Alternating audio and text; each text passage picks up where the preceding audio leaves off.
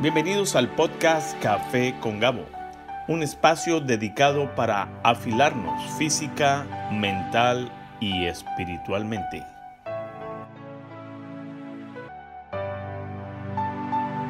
Café con Gabo eh, pues está diseñado precisamente eso para que nos afilemos los unos a los otros. Y en este episodio, eh, pues me atreví a abusar de la confianza de nuestro amigo. Invité de nuevo al joven emprendedor Germain Meléndez eh, para que nos comparta sobre los 10 libros que han influido en su formación como empresario. Así que te invito a que tomes nota, saca un cafecito, acompáñanos en este espacio, toma un papel, escribe estos nombres de estos libros porque quiero que escuchemos cuáles libros fueron los que más influenciaron en su formación como empresario. Cada hombre de negocios ha sido influenciado por otros hombres. No cambia el hecho de que cada idea se apoya en los hombres de quienes nos han precedido. El día de hoy quiero que nos comparta este joven cómo se ha formado él en su empresa y para ello le, pedí que se preparara un tema sobre sus 10 libros que más le han influenciado en su formación como empresario. Y también me gustaría que tú al final del programa eh, nos mandes un correo electrónico y nos digas cuáles son tus libros que han influenciado también en tu carrera para compartirlo con los demás, porque de eso se trata, de compartir herramientas entre todos Espero que esta lista, que no es la única, esta es la lista de, del joven Germain, pero me gustaría que miráramos los puntos de, de vista que él nos trae esta mañana. Así que les dejo hoy con de nuevo en el podcast con Germain Meléndez. Germain, buenos días. Buenos días, muchas gracias por traerme. Nuevamente estoy sumamente feliz, muy emocionado, uh, no solamente porque me encanta hacer los podcasts, porque personas aprenden, porque es una de las maneras que yo también aprendo a través de podcast. Pero especialmente porque este tema de hoy es un tema de mis favoritos. Si me quieres ponerle a hablar cuando no estoy hablando, háblame de libros. en verdad, yo siempre veo que, que tú en tu, en tu maletín llevas siempre libros. Y, y, me atrevo a decir que aún en tu bolsillo hay un libro. Sí, sí. ¿Y por qué? Uh, este libro, especialmente, este, lo, lo tuve no no hace mucho, digo un mes, dos meses atrás, tres por ahí. Uh, es el primer libro en la lista de 10 y es un libro sumamente corto, es de 44 páginas. Un libro corto, pero el libro en sí es igual de importante que mi teléfono y mi billetera. Nunca puedo salir de la casa sin él. Ok. Y yo sé que en el programa anterior eh, tú te identificaste totalmente como un hombre creyente y te pedía que o te pedí eh, que cuando prepararas el tema, pues es evidente que la Biblia sobrepasa todos estos libros. Sí. Pero, y, no nos vamos a enfocar hoy en el tema de la Biblia, porque, pues, eh, es un tema, la Biblia sobrepasa todos los libros de, de, la humanidad escritos por hombres. Una de, los, de las tareas y uno de los propósitos de este podcast es que cada uno tiene sus creencias y descansa en ellas. Pero mm, personalmente, cuando yo entré en, la fe y, el Señor me rescató de donde yo estaba, hoy después de ya 14 años de estar caminando con el Señor, he podido entender que mm, pues es importante que también nos afilemos en la parte física. Yo lo aprendí con Lucas 2.42 y que el Señor Jesucristo crecía en estatura. Así que quería hacer esta mm, anotación para aquellos que nos están escuchando y de pronto dicen, bueno, si ellos son cristianos, ¿por qué no hablan de la Biblia? El tema de hoy, vamos a tener un tema en un podcast próximamente que vamos a hablar de ese libro de la Biblia. Yo pienso que es importante hacerlo porque es inminente en la vida de todo ser humano. Pero me gustaría que le diéramos entrada al tema de hoy. Entonces, dices que tienes un librito lo puedo llamar librito sin, sin querer eh, ofenderlo, ¿no? Porque es pequeñito, cabe en tu bolsillo. Sí, es sumamente pequeño, cabe en mi bolsillo, a 44 páginas y este... Pero antes de empezar con el tema, ah, me gustó que trajiste el punto de la Biblia, porque el secreto mío, y se lo voy a revelar a todo el mundo, uh. Que me ayuda a identificar los libros. Ah, yo lo, eh, es una fórmula que yo tengo para mí. Yo lo llamo una fórmula de filtros. Tengo dos filtros. El primer filtro, cuando yo obtengo un libro nuevo, el primer filtro que es esencial para mí, que paso ese libro, es la Biblia. Si el libro está en contra de lo que la Biblia dice, no lo compro. Ese es el primer filtro. Y el segundo filtro es la fórmula de TSX que lo hablamos en el tema anterior. ¿Por qué? Porque esa, esa filosofía de multiplicar todo por 10 es la manera, es un diario vivir de una persona, porque la multiplicación es expander y todo lo que está expandiendo es vida. Sabemos que Dios vive en la eternidad, que quiere decir que constantemente eso está expandiendo, los años siguen expandiendo, es un ciclo que no termina, es vida. Pues bueno, démosle inicio eh, a, este podcast y de nuevo gracias por eh, sacar de tu tiempo, Germain. Eh, eres de casa y te veo mucho más cómodo hoy aquí en el estudio. Sí, no, sí, me siento más cómodo, me siento en casa y, nada, pues chévere, porque estoy emocionado del tema. Excelente. Bueno, ¿cuál es tu primer libro? Ok, mi primer libro es, se llama el The Millionaire Booklet o el buclete del millonario. Este libro es el libro que yo siempre cargo conmigo. Nunca salgo de la casa sin él. El libro es, ah, un como dije, un libro pequeño, 44 páginas. Pero el libro es esencial en el sentido de que te da paso por paso la fórmula cómo administrar tu dinero, cómo empezar a ser un emprendedor. Te da todo lo básico y, la filosofía que uno necesita, la mentalidad para empezar a crear algo. Este libro el más pequeño que yo tengo, yo tengo una biblioteca, digamos, de 100 libros y este libro pequeño subió al número uno. Es tan, para mí es tan poderoso la, la, lo que este libro enseña en cuestión de, de las finanzas y de negocios. Llegó al número uno y es mi libro favorito. De todos los libros que tengo, este pequeño es mi favorito. Um, una de las em, de los filtros que yo uso personalmente para leer un libro además de lo que tú compartiste de que sea un libro que honre a Dios. No, no, no, ese, no es lógico a veces creer que las personas que escriben libros pues conozcan de Dios. Sabemos que en, la, en el planeta Tierra es, es, una mayoría la, la, cual se mueve sin el temor de Dios. Sí. Pero si me basara por ello, pues serían muy pocos los libros que yo iba a leer sobre marketing, sobre negocios, sobre emprender un, plan de negocios, lo que vimos la semana pasada. Pero entonces, no es que me fije básicamente en que sea un creyente, pero que tenga moral. Sí. Que tenga una moral en la cual el, planeta Tierra sabe lo que es bueno y qué es malo. Entonces, y el segundo punto que yo me fijo, que quizás eh, pues es el más importante para mí, es su autor. Yo no leo un libro si yo no tengo un buen concepto de su autor. Y puede ser un libro maravilloso, puede ser el título más llamativo, pero yo investigo un poco su autor porque sé y quiero tener la confianza de que esta persona no es un charlatán. Simplemente tomar un libro y escribirlo por escribirlo debe tener un trasfondo. ¿Qué piensas de ello? Estoy totalmente de acuerdo. Yo hago, hago lo mismo. Los libros que yo leo básicamente uno de los mentores que yo tengo, que es el, autor del primer libro, Grant Cardone, él, una de las cosas que él, me enseñó, que él lo habla en este libro, es, es este, enfocarte en cuando estés buscando a alguien de quien aprender, que sea alguien de verdad, no un pretendedor o alguien que sea un falsante. O sea, tienes que informarte bien que esta persona tenga, por ejemplo, si estás buscando un autor, que la persona tenga trayectoria y de que, y que esté vaqueado con pruebas de que de lo que él está hablando es real. Ok, perfecto. Veo que tu léxico, ¿qué significa la palabra vaqueado? Vaqueado quiere decir este... Este, es un, es una, es un... E, es, un slang puertorriqueño. Eh, sí, porque eh, viene del término en inglés. Que, tenga respaldo. Sí, respaldo. Excelente. Eh, bueno, y este libro me dices que no sales sin este libro a la calle. Nunca. Nunca. Nunca. Sí, lo veo que lo tienes, se nota que lo tienes bien. Está bastante usado. Usado, sí. leído. Pero lo, tengo constantemente. Ah, ¿Qué más encuentras en este libro? En este libro, una de las cosas favoritas mías que me, que me llamó la atención es uno de los capítulos que se llama Haz la matemática.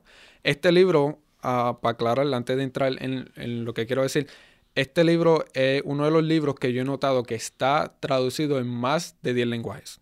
Está en árabe, está en español, está en inglés, está en ruso, está casi en casi todos los lenguajes. Wow. Y uno de, las, de, los, de los temas sorprendentes de este autor y de este libro es que mm, tengo entendido que este libro lo escribió en dos horas. En dos horas, sí, es correcto. El, el libro, en la introducción, él explica cómo el, libro fue creado. Él, ah, él fue a, un evento de, charity o de... Caridad. Ajá. Y él, está recogiendo fondos. Eran, la meta creo que eran... Uh, dos millones de dólares. Dos millones, sí, dos millones de dólares. Y este, lo que pasó fue que las personas que estaban ahí eran de media clase y llegaron al primer millón, pero no tenían más fondos para llegar al segundo millón. Y salió una persona del público que era millonario y dio el segundo millón. Y él se inspiró por esa situación. Él dijo, wow, yo, él dijo yo, que él está totalmente seguro, yo estoy de acuerdo, que toda persona que estaba en ese evento, si fuera millonario, hubiera hecho lo mismo. Y él quería enseñar a las personas el trayecto o la fórmula que él usa en su diario vivir de cómo él llegó de ser pobre a tener millones. Sí, moralmente el hombre yo veo que este, tiene frutos, tiene conocimiento y... pero sí, él, él su, su, moral es más para el bien y para ayudar. El dinero es un tema que por, a, a mí me encanta hablar del dinero. Y no es porque sea amor hacia el dinero o que sea un amante del dinero, que estoy obsesionado con el dinero. No, sino por el simple hecho de que yo sé la definición verdadera del dinero. El dinero es solamente una herramienta. O sea, si tú tienes un martillo, dependiendo de cómo uses el martillo y en qué lo uses, va a tener resultados diferentes. El dinero es una herramienta. Si ponemos un billete de 100 en, en la mesa al frente y lo dejamos ahí, no sirve para nada. No sirve para nada. Sigue siendo una herramienta. Una herramienta. Porque el dinero no define a la persona. El dinero es este, un amplifier o... Eh, ¿Amplifica? amplifica quién es la persona por dentro. So, si la persona, este, digamos, este, no ha nacido de, de nuevo y tiene mucho dinero, va a amplificar lo que es. Por eso el dinero es una herramienta. Por eso vemos lo, este, el mejor ejemplo es cuando una persona se gana la lotería si la persona que se ganó la lotería era una persona de media clase o menos, vemos que cae en la ruina. Porque no saben administrar el dinero, no saben que el dinero es una herramienta. Ellos piensan que el dinero los va a hacer feliz. Y, no, y el dinero no te hace lo vas a destruir. Exacto, porque no saben usar la herramienta. Es como un arma. Es como un arma. Sí. Eh, wow, tremendo. Eh, yo leí hace unos años en un periódico una historia sobre un hombre que vive en Nueva York y me sorprendió porque la, el encabezado de las noticias decía que esperó 10 años para reclamar el premio mayor de la lotería que se había ganado pues en el pasado. La entrevista hacia este varón fue muy interesante porque la pues la persona le dice, "¿Usted no sabía que se había ganado la lotería?" Porque es faltando cinco días para que se venza el plazo de reclamar una muy gruesa suma de dinero, que eran 45 millones de dólares. ¿Por qué esperar 10 años? Y la respuesta me, parece muy sabia y creo que va de acuerdo con lo que acabas de compartir. Él dijo, em, hace 10 años yo estaba comenzando a darle las directrices a mi vida. Estaba recién casado, tenía seis meses de casado con mi esposa y compro el billete de la lotería y me lo gano. Lo que le impidió o lo que le motivó a no reclamar esta gran suma de dinero fue amor. Amor a su esposa, amor a su familia, amor a su hogar. Dice que si esa cantidad de dinero hubiese entrado a su matrimonio empezando, pues no sería el matrimonio que hoy, 10 años después, tenía. Y le preguntaron, ¿y a qué se dedicó esos 10 años? A lo que un hogar debe dedicarse, a, comer en el suelo sin una mesa, a dormir en un colchón con mi esposa sin tener una cama y juntos trabajar. Yo conseguí un empleo, ella consiguió un empleo, logramos ahorrar un dinerito, teniendo yo 30 millones de dólares en mi banco o en, el, en, el, en el tiquete, preferimos darle bases fuertes porque los dos nos íbamos a perder. Yo no iba a saber manejar ese dinero, mi esposa mucho menos, sobre todo el valor que tiene el dinero. Quizá esta historia es un poco larga y no quiero llamar la atención en este podcast. Tú eres el invitado, pero... No, pero la, historia ah, no es la primera vez que la escucho, pero siempre que la escucho me impacta. Por el simple hecho de que el valor que tiene esa historia, el, los fundamentos, el principio, la sabiduría que Dios le dio a esta familia es, wow, es sorprendente a mí, hasta yo sabiendo por qué él lo hizo, este, sabiendo la estrategia detrás de esto, el valor que tiene, porque yo lo he hecho, contigo eso me impacta. Y yo lo he hecho y me impacta todavía. Correcto. Bueno, bueno, entonces ya vimos el libro número uno, que es un libro pequeño de 40 y algo de páginas que va siempre con Germain para todo lado. Ahí encuentras eh, un... Haces eh, diariamente... ¿Por qué lo llevas? Es decir, ¿hay un momento en el cual te detienes en el día para leerlo? Sí, cada momento que me puedo... Si estoy en el banco y, y estoy en fila, yo me siento a leerlo y, lo lees, digamos, dos hojas, luego sigues. Sí, yo, yo leo lo que ya tengo, las notas mías que ya tengo dentro del libro. O si tengo más tiempo, pues leo una página completa, porque los capítulos son como dos o tres páginas nada más. O sea que tú de los libros eh, lo que haces es sacar aparte ya lo que a ti eh, te, edifica. Sí, exacto. Perfecto, excelente. Entonces, ¿el primer libro se llama cómo? The Millionaire Booklet. El, ok, es el... El, el buclete del millonario, creo que Y el bucle puede ser el catálogo del millonario. Sí. Tú naciste en, en Puerto Rico, pero veo que tu inglés es tu primera lengua. Sí, nací en Puerto Rico. Mi, este, mi primer lenguaje es el español, pero fui criado en Estados Unidos. So, he hablado más inglés que, que el español y, y he estado...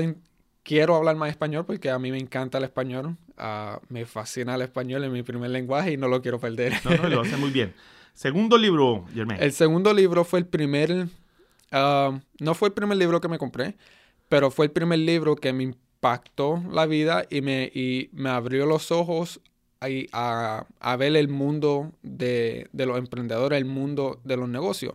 Básicamente este libro yo, yo digo que después de, que uno ve ese libro es como ver el Matrix. Si se ha visto la película de Matrix, hay una parte de que Neo, el personaje este principal, él empieza a creer de que su vida obviamente, está, él está dentro de una computadora, de lo que él ve no es real, y él empieza ya no a ver a los agentes que están peleando con él, ni la ciudad, él empieza a ver el código, empieza a ver la computadora, y básicamente eso es, es, como ver el Matrix, ya, ya uno yo cuando voy a, a, una tienda a comprar este, no sé, mi utensilio o comida, ya yo no veo el precio, sino yo veo ya la estrategia detrás de por qué lo pusieron ahí, por qué pusieron ese precio, ¿verdad? ¿Por qué es esa, esa comida en específica?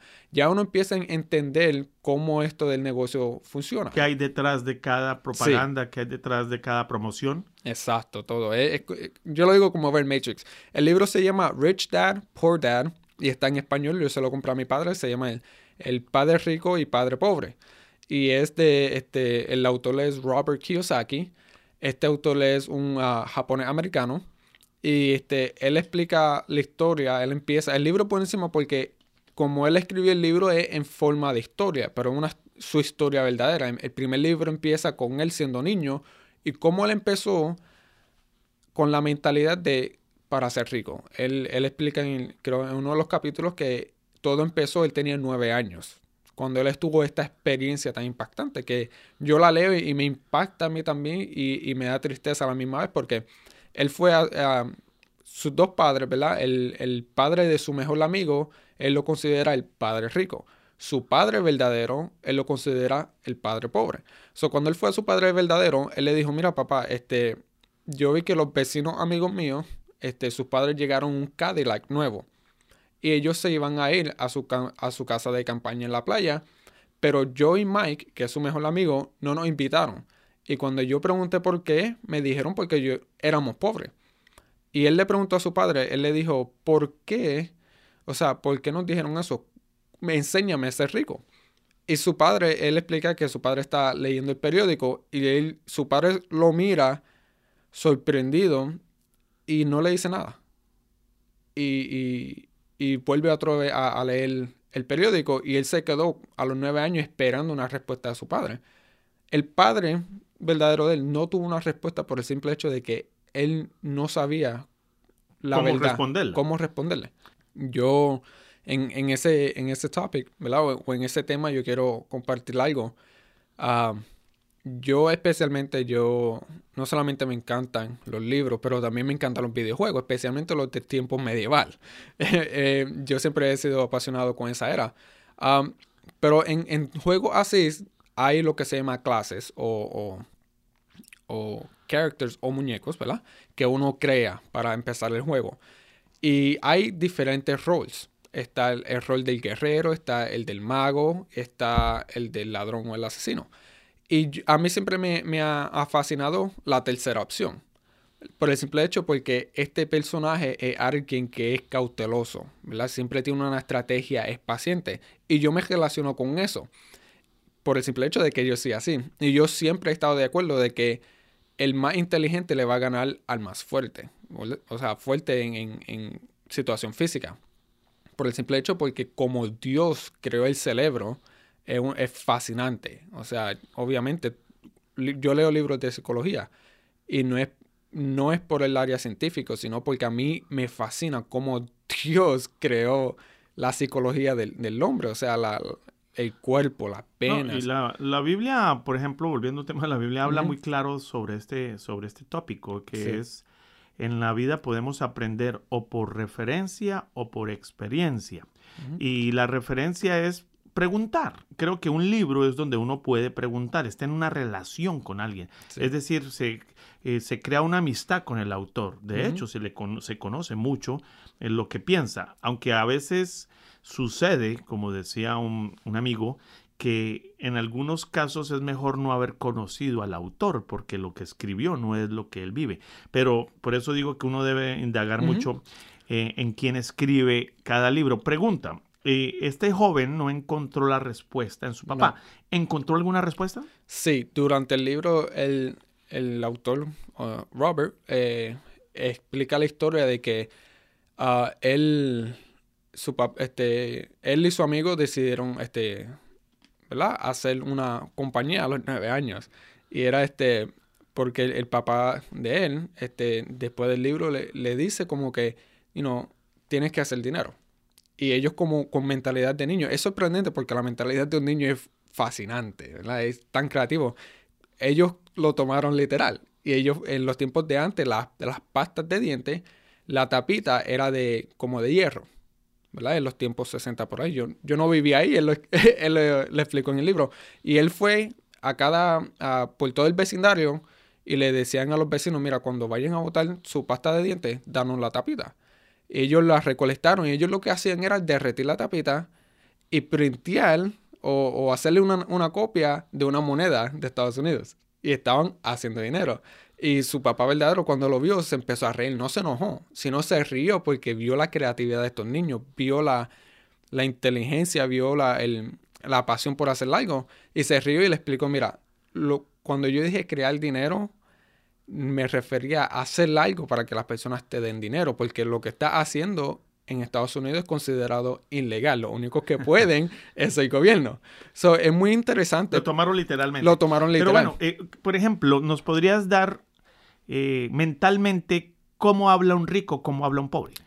Uh, la manera... De acuerdo a este libro. De acuerdo a este libro, uh, muy buena pregunta y es, es, muy importante que las personas no sepan. El pobre siempre tiene limitaciones. Siempre se pone limitaciones. Uh, siempre dice, yo no puedo hacer esto. Es imposible. No tengo tiempo. No tengo dinero. El gobierno me quita. La economía está mala. No es mi culpa. El jefe mío no me da un aumento. Siempre son los, los, los, con, los que tienen mentalidad pobre, siempre tienen todo negativo. Ven todo el área negativo y siempre se hacen la víctima. Por eso es que están donde están. Bueno, y yo creo que en, en, cierta manera somos víctimas de un medio en el cual crecemos. Sí. Porque me imagino que lo que este niño le está diciendo, preguntando al papá, no es que lo odie al papá, porque pues ¿quién, nadie puede dar nada de lo que no tiene. Totalmente. Por eso hablábamos la semana pasada o en el anterior podcast sobre tener un mentor. Sí. Eh, hay mentores que ven eh, el vaso lleno, yo lo veía vacío. o dicen, vemos el vaso, el vaso medio lleno o, medio, vacío. Y la mentalidad de pobre creo que es ver el vaso medio vacío, no verlo medio lleno. Sí, y de hecho no es culpa de nadie nacer pobre. Y tampoco es culpa de nadie nacer rico. Pero, es nuestra responsabilidad. Es nuestra responsabilidad salir de la situación. Yo, por ejemplo, yo tengo una frase. Ah, si uno quiere cambiar su vida, o, no su vida, porque el único que cambia la vida es Dios, pero si uno quiere empezar a abrir la mente, a cambiar su mentalidad, estudiando libros, todo empieza con una palabra. ¿Cómo habla, un cómo habla, cómo habla alguien que sea, tenga mentalidad rica? Ok. Uh, una persona que habla que tenga mentalidad rica es totalmente lo opuesto a la mentalidad pobre. Son, ellos no tienen límite. Ellos dicen, bueno, este, mi gol es llegar, digamos, un ejemplo, a un millón. Sí se puede. Sí se puede. Y aunque no se pueda, esa es su meta y ellos nunca bajan esa meta. Aunque no la lleguen, nunca la bajan. Ellos aumentan la actividad que hay que hacer para llegar ahí. Ok. O sea, ¿y cómo hace una persona para cambiar de mentalidad? Porque yo, yo puedo proponerme tener una mentalidad de rico, pero es que tengo que pagar la renta. Tengo que pagar la luz, tengo que pagar el agua y, mi cheque, y lo veíamos también en el podcast anterior, quizás me esté robando el sueño de, poner en ejercicio la idea que tengo. Así que este libro te hizo cambiar un poco la mente. Sí, me, me básicamente me abrió los ojos. Me quitó el velo. Sí, me quitó el velo. Ah, y este y siguiendo con la, con la pregunta, uh, pues los ricos hablan así, ellos todo buscan el área positivo. Ellos no se enfocan en el problema, sino en la solución. ¿Verdad? Uh, buen tema. Y este, y es así, esa es la mentalidad de los ricos. y una de las cosas es cuando, cuando, cuando uno quiere aprender algo, yo tengo una, una fórmula personal que es para yo aprender. Son diferentes pasos, pero uno de ellos yo siempre empiezo con, con una decisión. Y todo empieza con una decisión que es la decisión de aceptar. Aceptar la realidad en cual tú vives. Si tu realidad, si tú sabes que tu mentalidad es de pobre, acepta que tu mentalidad es de pobre. Ya hace el primer paso a seguir adelante. Y no estamos hablando de, ser iluso. No. Porque hay personas que, que están absolutamente en la bancarrota y no hacen absolutamente nada y tienen mentalidad de ricos, quieren vivir o por lo menos pretenden querer vivir lo que no tienen, o sea, de acuerdo a su realidad, viven vida que no les corresponde de acuerdo a las entradas. o sea, hay un proceso. Hay un proceso. Entonces, primer punto me decías. aceptar. Ok. Aceptar, que es aceptar la realidad. Y el, el, otro punto para uno empezar a aprender es aceptar de lo que, lo que el libro habla es verdad y lo que tú conoces no es verdad. Muy buen punto, Germain, porque yo soy muy escéptico cuando veo el título de un libro, cuando, cuando, es más, yo rechazo, personalmente lo tengo que reconocer, que aún este tema estoy fuera de mi zona de confort. Es decir, hay algo dentro de mí que me siento que, esto no es posible. Y me encanta que dijiste eso porque otra manera de cómo los ricos piensan, y esto tiene que ver con el tema, este, los ricos ellos ven las emociones totalmente diferentes que nosotros. Por ejemplo, el miedo, nosotros nacemos y los padres nos enseñan, porque sus padres le enseñaron que cuando uno tiene miedo, tiene que huirle. Es, para uno cambiar su mentalidad, tiene que ver cómo tú ves el mundo. en inglés se llama How do you frame the world, ¿verdad? ¿Cómo, cómo, ¿Cómo lo enmarcas? ¿Cómo lo enmarcas, ¿verdad? El miedo es una emoción puesta por Dios con un propósito nosotros nos enseñaron, ¿verdad? a enmarcar el miedo totalmente erróneo. El miedo no es para que si tú tienes algo que te da miedo, no es huir. El miedo es una indicación que tu cuerpo, ¿verdad? tu ser, tu alma te está diciendo que tienes que enfrentarlo. Claro, y me, gusta mucho porque en mi país eh, yo disfrutaba mucho la lluvia. Sí. Y crecí eh, jugando en los pantanos, me, me ponía mis botas pantaneras de caucho y me iba y llegaba lavado y, había, llegaba fascinado a mi casa y mi mamá era contenta de verme jugar con la lluvia. Con el tiempo empecé a escuchar las personas que no salgan a la lluvia porque se enferman. hay algo de cierto, puede ser verdad que si el niño tiene alguna delicada situación, pues se pueda enfermar, pero la lluvia no hace daño. El miedo creo que está constante en nuestro diario vivir y creamos, creamos en la mente del niño que crezca con una, con una manera de ver el mundo de no, es, no toque, no haga, no use, no mire, no vea, no, no experimente y, y quizás a lo mejor es falta de conocimiento. Sí, es, falsa, es falta de conocimiento y y, ¿verdad? Yo, yo pasé por ese proceso porque mi madre me decía eso mucho. Pero no es culpa de ellos, pero sí me da tristeza y es mi responsabilidad cambiarlo porque uh, gracias a Dios que Dios me hizo pasar por eso y me enseñó lo que sé ahora. Porque ahora ya yo me estoy preparando para cómo Dios quiere que yo crea a mis hijos. Obviamente un fundamento cristiano porque es esencial. Sin Cristo no somos nadie. Excelente. Bueno, vámonos para el tercer libro. Sí. Bueno, el tercer libro se llama uh, The 10X Rule y es por el mismo autor del primer libro, es Grant Cardone. El libro también está en español. Que se llama La regla de la décima potencia. Sí.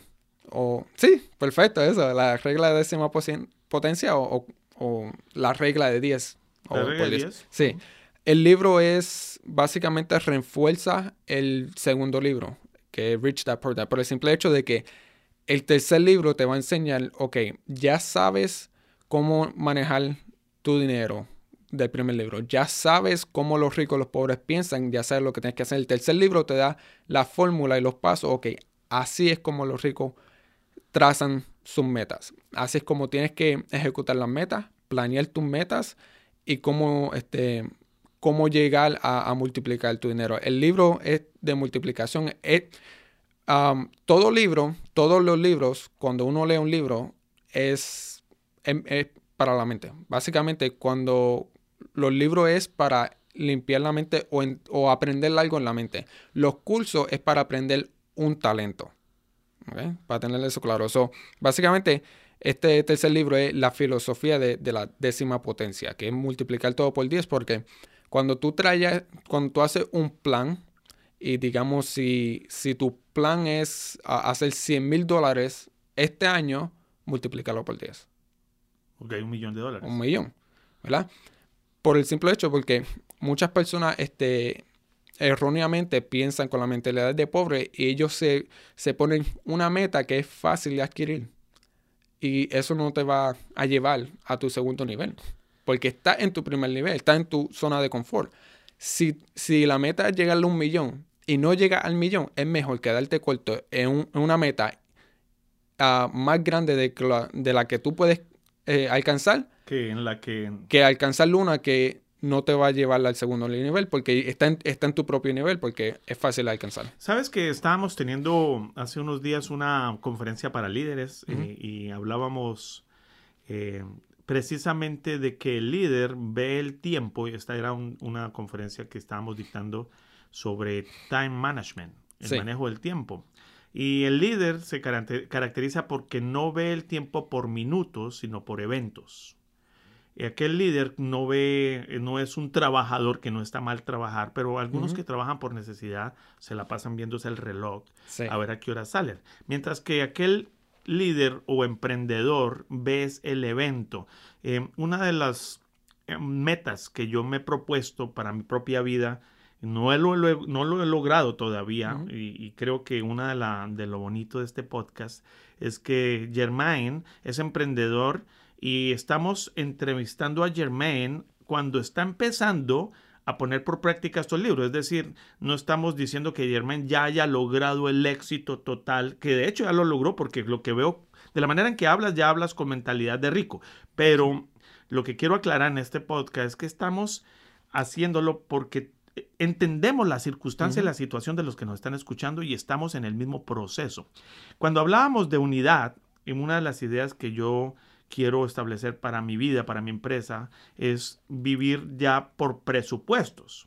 Es decir, ya no veo el salario mensual, sino quiero ver el presupuesto anual y ya estar trabajando en el presupuesto del 2021 en vez de estar tratando de buscar el salario para el próximo mes es decir, ir avanzando. Y si nos trazamos metas mucho más em, amplias, eh, pues vamos a, lograr por lo menos ya tener el presupuesto del 2019 en abril. Ya, ya tenemos a otros ocho meses en el cual no nos enfocamos para trabajar, sino para poder producir mejores ideas. ¿Qué piensas? Totalmente de acuerdo. Es buenísimo ver el plan, cómo se desarrolla.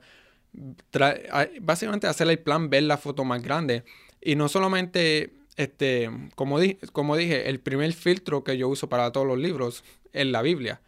No solamente lo uso para ese propósito, lo uso para todo. Hasta cuando entro al libro uso el filtro por el simple hecho de que esta fórmula de la potencia por 10, si yo la uso leyendo la Biblia o con, en mi vida de cristiano, vamos a ver el, avance. O sea. Sí, sí, y no estamos tratando de hablar, me imagino que tú lo tienes claro, que no estamos hablando de una doctrina de prosperidad. No, totalmente no. Es decir, esto hay que trabajarlo. Sí. Esto hay que, no negamos las bendiciones de Dios, pero no estamos tratando de doblar la mano de Dios para que bendiga nuestras vidas y, y, nos envíe dinero del cielo, que Él tiene la capacidad de hacerlo, pero conociendo la, la Biblia y conociendo el filtro que tú dices, lo que estamos aquí planteando es un proceso. Sí. Es un trabajo que no es chasquear los dedos y te hiciste millonario. Sí, y, y eso es buen punto porque yo antes pensaba, wow, este, puedo ser millonario en un año y no. Grant Cardone le tomó casi toda su vida. Él tiene 61 años este año y es a los 50 fue que él se hizo básicamente millonario. Eh, cuarto libro. Cuarto libro eh, se llama Think and Grow Rich. Este libro ah, me, lo, me lo recomendó la prima de mi padre y también Grant Cardone. Él lo recomienda en el primer libro. De ¿Quién lo escribió? Uh, Napoleon Hill es un libro muy viejo, antiguo. Este, esta es una versión modernizada. Este libro traza atrás de 1920. Wow. So, un libro bastante viejo, pero este libro refuerza los libros anteriores por el simple hecho de que este libro te enseña, ok, ya sabes que tienes que hacer todo tu esfuerzo por 10. Ya sabes cómo pensar como rico y esto. Este libro te enseña a no tener límites porque los límites que uno tiene es porque uno mismo se los hace. Uno mismo se pone las barreras. Si tú dices, yo no puedo llegar a brincarle esta cerca o esta verja, no lo vas a poder hacer. O sea, Um, este libro te, enseña que um, durante la historia muchos uh, emprendedores o hombres de negocio que llegaron al éxito, como uno de ellos, este Henry Ford, el creador de la compañía Ford, cómo él empezó. Y todos de ellos tienen una misma característica. Es que ellos pensaron y en realidad creyeron de que iban a llegar al éxito. Y por eso lo llegaron. Eh, sí, eh, si no estás convencido de algo, nunca vas a llegar. Exacto. Si tú no sabes para dónde vas, como hablamos en un podcast, en el primer podcast con un invitado, nos decía, pues toma cualquier camino, no importa para dónde vayas. Si estás perdido, ¿qué importa cuál camino tomar? Definirnos. Así que este libro, el cuarto libro, te dio, te, te dio la confirmación de que lo que está escrito em, en los anteriores libros van de acuerdo a lo que tú quieres perseverar, quieres eh, lograr. No, y, es claro que nosotros estamos parados sobre los hombros de gigantes. Eh, de hecho, la Biblia en el Nuevo Testamento habla, el mismo Señor Jesucristo habló dos mil versículos de, del manejo del dinero y el dinero y solo 500 de la fe. Es decir, el dinero es importante para el desarrollo de una familia, para el desarrollo de una iglesia, aún para el desarrollo de un reino, para el desarrollo de un país y, de acuerdo al propósito podríamos usarlo mejor. Sí, o sea, Dios creó el, el planeta Tierra y creó este mundo y el mundo, él lo creó en el simple hecho de que era porque él quiso, pero él creó este mundo, en un mundo de economía. y es, un, es un mundo en el cual se vende y se compra todo el día, todo el tiempo. Y no, solo eso, pero lo más importante es que estos libros comprueban de que Dios existe. Ah, excelente. Porque estos libros, o sea, si tú vas a la Biblia, estos libros hablan de lo que Dios ya ha escrito, ya de lo que Dios ya hizo, lo que él dijo. Es muy factible que muchos de ellos hayan sacado esto de proverbios y de muchos. Es correcto, o sea que tenemos una mejor confirmación oh, nosotros. El quinto libro. El quinto libro, son los primeros cuatro libros son este para un emprendedor es cómo tener la mentalidad de emprendedor. Ya estos libros vamos a empezar un poco más a la teoría de cómo, ok, ya tienes la mentalidad, ahora cómo empezar a tomar la acción. El, este próximo libro se llama Tax Free Wealth. Es uno de los socios de Robert Kiyosaki del libro Rich Dad Poor Dad. Y te, enseña cómo manejar eh, en los Estados Unidos los, impuestos. Los impuestos, sí. Cómo manejarlos, cómo sacar los beneficios de los impuestos. Muchas personas piensan que, los ricos, o que diga, los ricos eh, roban dinero porque no pagan impuestos. Los ricos sí pagan impuestos, solamente la diferencia es que ellos sí saben las leyes de los impuestos. O sea, los ricos, sabemos que los ricos leen libros, sabemos que los ricos tienen conocimiento. Ellos se instruyen este, mucho y una de las cosas que ellos se instruyen más es, la ley de los impuestos, porque ellos quieren sacar el beneficio de los impuestos. La ley de los impuestos fue escrita para seguirla y si uno conoce la ley y la aplica, va a tener los beneficios. Maravilloso. Mm. Sexto libro. Um, el sexto libro es como se llama este Start Your Own Corporation. So es como empezar tu compañía o tu corporación o, tu uh, empresa. So, uh, del libro anterior, otro, otro punto que quiero uh, tocar rápido, te enseña también cómo empezar tu, equipo profesional. Porque antes de tú empezar una compañía o una empresa, necesitas un equipo profesional. No puedes estar solo. No, nadie llega a ser rico solo. Nadie llega a un campeonato solo. Eh, en, un equipo. Los negocios es, eh, si lo vemos en deporte, es un juego de equipo. Veo los negocios, de acuerdo a lo que tú dices, eh, lo ves más bien como un equipo de básquetbol, donde se lleva, cada uno tiene una, un rol, cada uno tiene un, una, una labor por realizar. Es decir, yo lo entendí que si yo no soy bueno jugando básquetbol para lanzar de, de tres puntos, puedo ser bueno en defensa. No me voy a poner a lanzar de tres puntos porque nunca voy a, a, encestar. Eso, ¿Y cómo lo manejas tú? ¿Cómo lo propone este libro? Así mismo. Ah, primero te enseña que, a buscar un consolador de impuestos. Porque antes de empezar una empresa necesitas dinero, necesitas saber cómo los impuestos trabajan, cómo adquirir dinero y una persona que te ayude a, a hacer tu plan de negocio, o sea, eh, es necesario tener esa persona en tu equipo. So, el próximo libro, que es este, How to Start Your Own Corporation, está en español también. Es cómo empezar tu propia corporación. Pues eh, una pregunta, Germán. Eh, ¿Cuál, sería, ¿Cuál es el equipo que tú el equipo que tú recomiendas o recomiendan los libros? siempre han dicho que es bueno tener en la familia un abogado, un doctor y un contador. Un contador y un abogado. Excelente. Sí y, personas a tu alrededor que sean parte de tu corporación o tu empresa que tengan la misma mentalidad que tú al, a la misma meta. Correcto, porque si vas a encontrar un abogado que tiene la mentalidad cerrada, no se puede nada. No, no va a llegar y no estamos hablando de que vaya a infringir la ley, pero que tenga la, la, manera de asesorarlo a uno para proteger las inversiones, porque a un nivel pequeño las responsabilidades son pequeñas, pero una corporación a nivel grande, por ahí van a venir los tiburones a querer eh, acabar con la compañía. Necesitas alguien que te, te pues que sepa la ley, que te proteja y que vaya creciendo a tu, a tu nivel. Exacto. O por lo menos que ya haya llegado a un nivel mucho más alto. Sí, y, y, hay, y otra cosa, si las personas que sean de tu equipo tienen que tener la, el atributo de quererte enseñar. Una persona que, que este, si lo haces de tu equipo y no, y no te quiere enseñar, pues no, no se va a llegar a nada.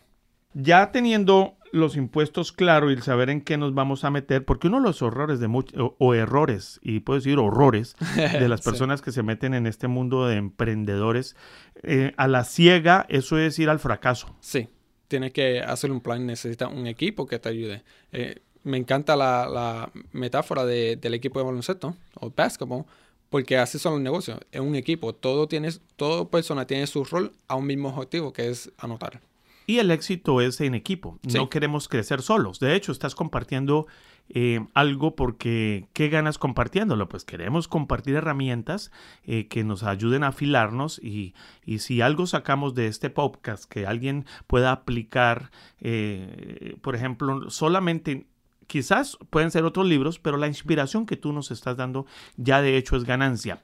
El siguiente libro. Siguiente libro se llama Sell or Be Sold. es el séptimo libro. Sí, eh, también está en español. es por el autor Grant Cardone. Que es vende o... O vendes. O vendes. Sí, básicamente ya, ya sabemos eh, los primeros pasos, ok, ya tenemos la mentalidad, ya sabemos que necesitamos en equipo, ya tenemos el equipo, ya empezamos, ya tenemos el plan, ya tenemos la corporación que vamos a hacer, ahora necesitamos la, habilidad de cómo ejecutar eso. Este libro te enseña a vender. O sea, este te forma como un verdadero sí, vendedor. Como, como un verdadero vendedor. Ah, el vender, muchas personas tienen una, un concepto malo de vender, pero el vender es básicamente un estilo de vida. Porque, porque la venta no es, eh, no es manipulación, la venta es, la primera regla de vender es servicio. Servicio. Y ahí diste en el punto, en el clavo, cuando hay un martillo. Em, el propósito de vender no es sacarle, como dicen los puertorriqueños, los chavos, del bolsillo a la persona, sino llevarle un beneficio de este producto que se les está dando. Exacto. Que es, cambia totalmente la perspectiva de la venta. Sí, porque tú como vendedor o como emprendedor, si vas a llevar un producto al mercado, lo estás llevando porque tú sabes que te beneficia una persona. Lo único que esa persona todavía no lo sabe. Wow. Excelente. Entonces, ¿vende o vendes? Sí. El próximo libro el octavo. el, octavo refuerza todos los libros anteriores. todos estos libros se, siguen reforzando. El, el octavo no libro. recomiendas empezar por el último. No, sino por el primero, porque todos tienen un propósito. El, el, octavo, este libro se llama Dot-Com Secrets y lo escribió mi tercer, mi tercer mentor, que es Russell Brunson. No sé si está en español. ¿Russell Brunson? Sí. Eh, se puede buscar. Ah, puede ser que esté en español porque es una, figura grande. Pero este libro te enseña, ok, ya tienes la mentalidad de rico. Ya tienes el equipo, ya tienes la compañía, ya sabes cómo vender. Este libro te enseña cómo producirlo en Internet.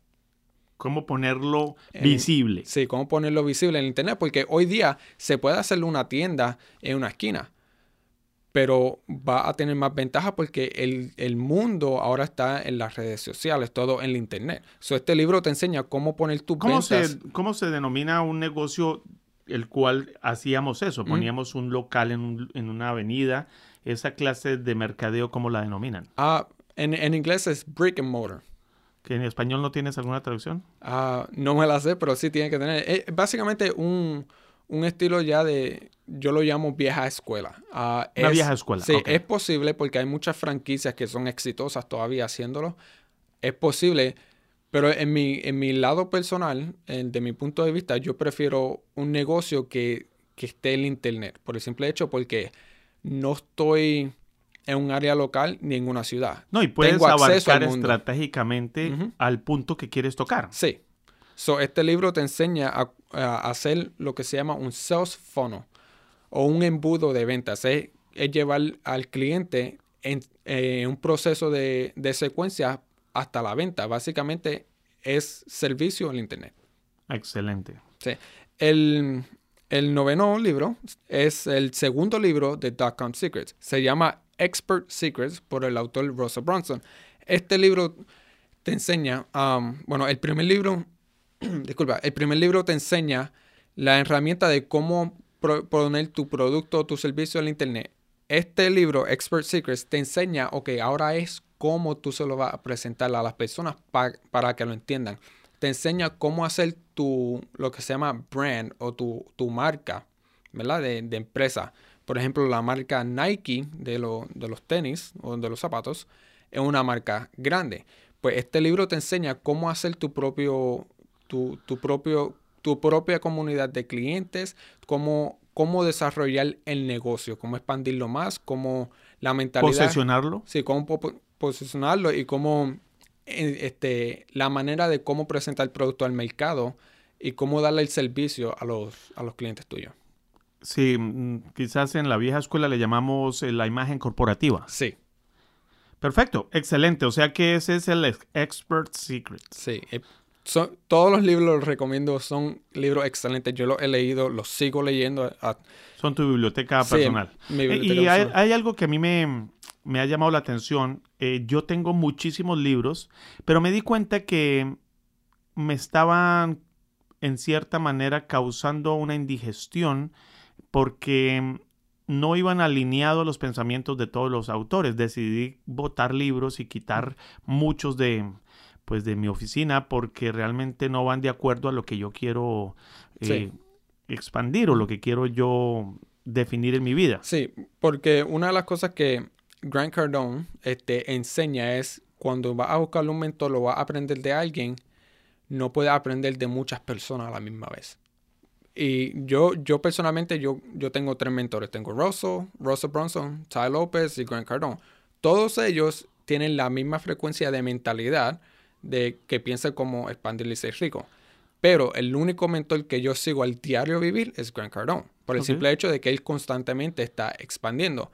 Ty López es un mentor mío, pero él es más, yo lo veo en el área de estrategia, de la psicología, de cómo promocionar un producto. Él, él, él es un multimillonario, pero él él, se puso su límite, él solamente quiso llegar a ese nivel, no quiere seguir expandiendo. Soy yo solamente lo sigo a él en el área de estrategias, mercadeo. A Russell Bronson, él constantemente está expandiendo, pero él se enfoca solamente en expandir su negocio, ¿verdad?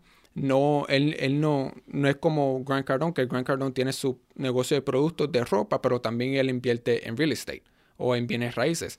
So, a Russell yo lo sigo es mi mentor, pero yo lo sigo más en la, en la manera de que él me enseña cómo poner el, embudo o la secuencia de venta en el Internet.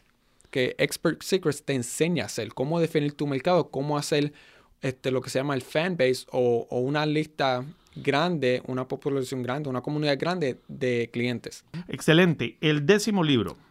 Ah, el, bueno, el último libro es Uh, The Closer Survival Guide. Ya este libro no recomiendo que empieces por aquí, por el simple hecho de que todos los libros tienen, los puse así por un de estos específicos. Una guía para cerrar ventas. Sí.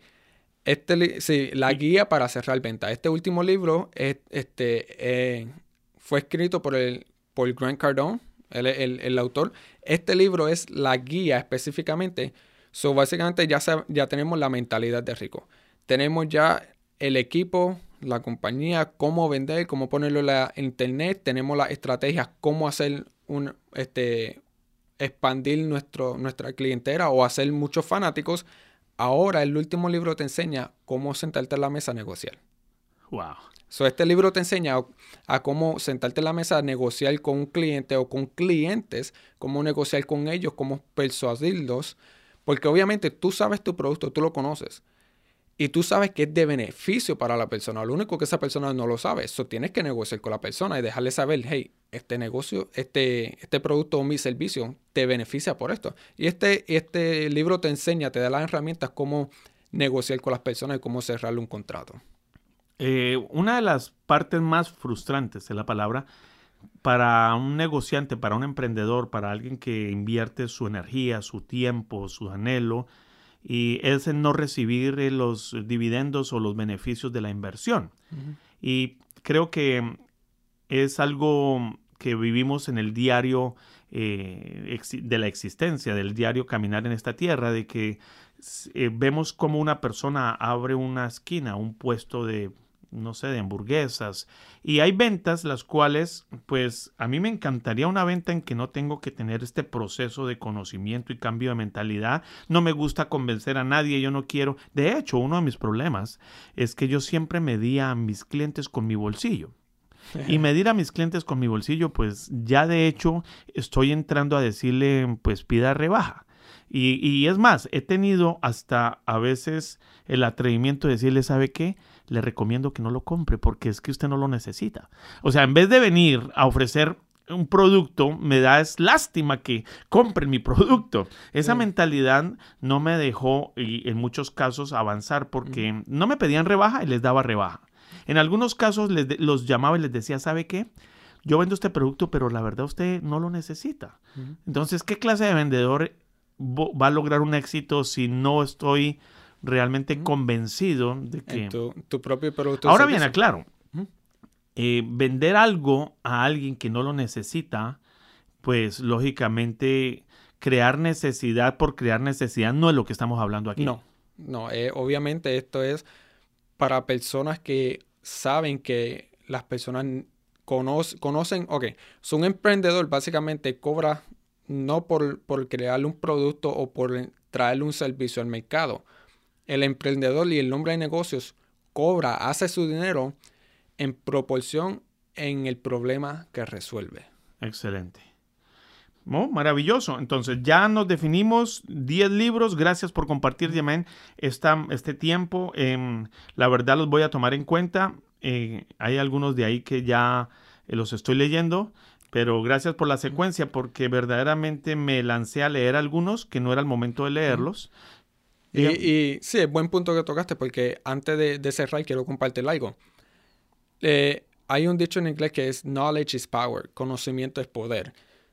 Todos los libros, estos libros que he, puesto aquí, la razón por la cual yo los puse en esta secuencia es porque es necesaria leerlos. Si tú no los lees en esta secuencia, te va a confundir. Porque los libros, hay libros que son peligrosos. En el sentido de que si una persona no está preparada mentalmente, o se puede confundir o puede hacerle daño a la comunidad. O se puede desanimar. O se puede desanimar.